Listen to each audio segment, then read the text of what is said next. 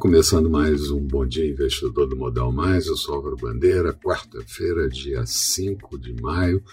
E ontem a Bovespa terminou o dia com uma queda de 1,26%, índice em 117.712 pontos e dólar fechando com leve alta de 0,22%, moeda cotada a R$ 5,43. Aqui nos Estados Unidos, muitos ruídos interferiram nos mercados, principalmente na parte da tarde. Nos Estados Unidos, declaração da secretária do Tesouro americano Janet Yellen sobre juros, e aqui, como previsto, ruídos da CPI do Covid-19 e também ruídos da reforma tributária.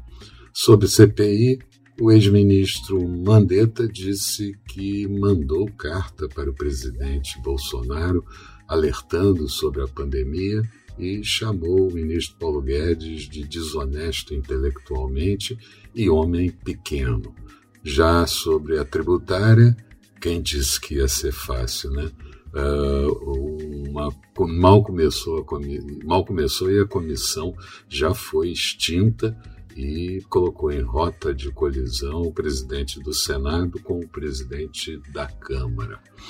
Bom, não dá para comentar porque certamente vamos ter muitas mudanças se ela continuar em curso e esse relatório aparentemente deixa muitas brechas e novas complicações no imposto sobre bens e serviços ao longo dos próximos anos e também com relação ao imposto seletivo, Zona Franca de Manaus, enfim, uma série de coisas a serem consideradas.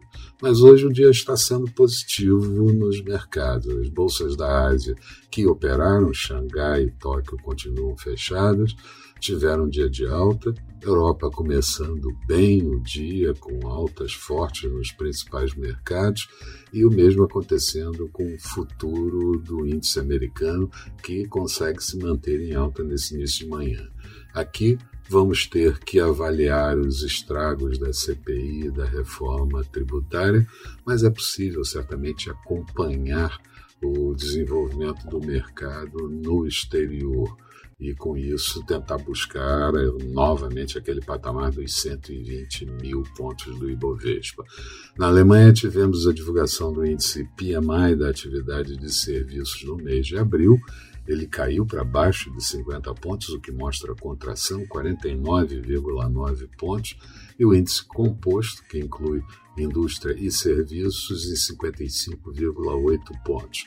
Já na zona do euro, o índice subiu de serviços para 50,5 pontos e o composto para 53,8 pontos.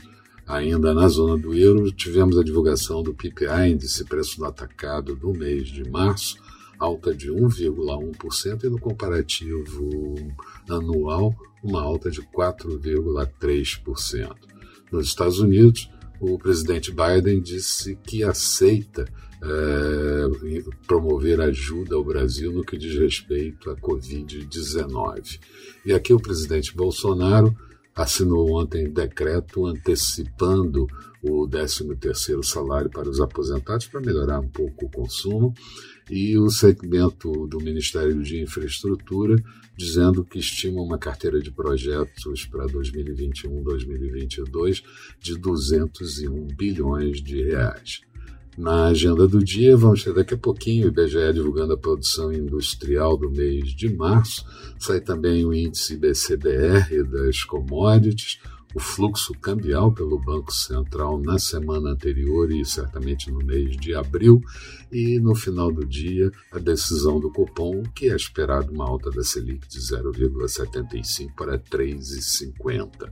Nos Estados Unidos, sai o PMI do segmento de serviços e composto, a pesquisa ADP sobre criação de vagas no setor privado no mês de abril, os estoques de petróleo na semana anterior, discursos de vários dirigentes e ainda, tanto lá quanto aqui, a safra de balanços.